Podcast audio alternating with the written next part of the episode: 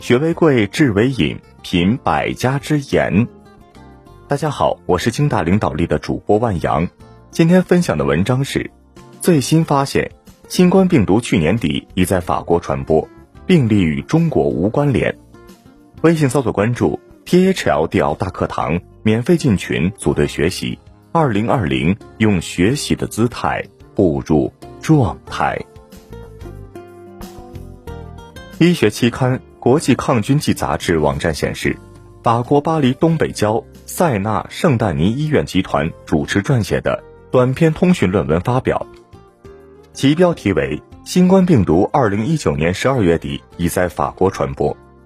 当地时间五月三号晚，文章作者之一的重症监护室医生科昂在法国商业调频电视台的直播节目中披露了研究结论，引发舆论关注。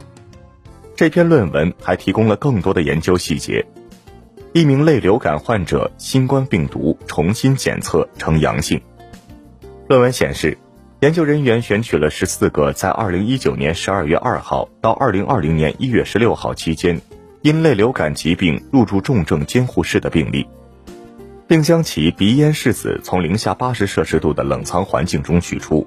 于今年四月六号到四月九号重新进行新冠病毒核酸检测，研究人员此番发现，一名四十二岁男子的样本新冠病毒检测呈阳性。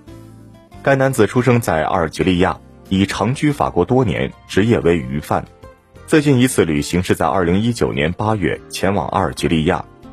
他于去年十二月二十七号到急诊室就诊。CT 检查显示，双侧肺下叶呈现磨玻璃影。并伴有卡血、咳嗽、头痛及发热症状，且当时症状已持续四天。病患当天被收入重症监护室并进行抗生素治疗，后因病情好转，于十二月二十九号解除重症监护。病例发病前无临近旅行史，与中国无关联。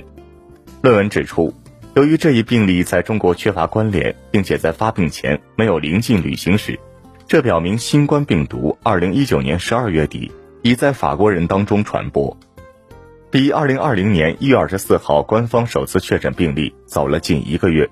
由此也可推测，在二零二零年一月期间，法国或存在大量无症状感染者，他们造成了病毒的进一步扩散。论文还称，这一发现改变了对于法国新冠肺炎疫情发展的认知，此前相关的研究模型需要就此做出调整。好了，文章听完了，有什么想法记得给我留言。欢迎分享给你的朋友们，我们下次见。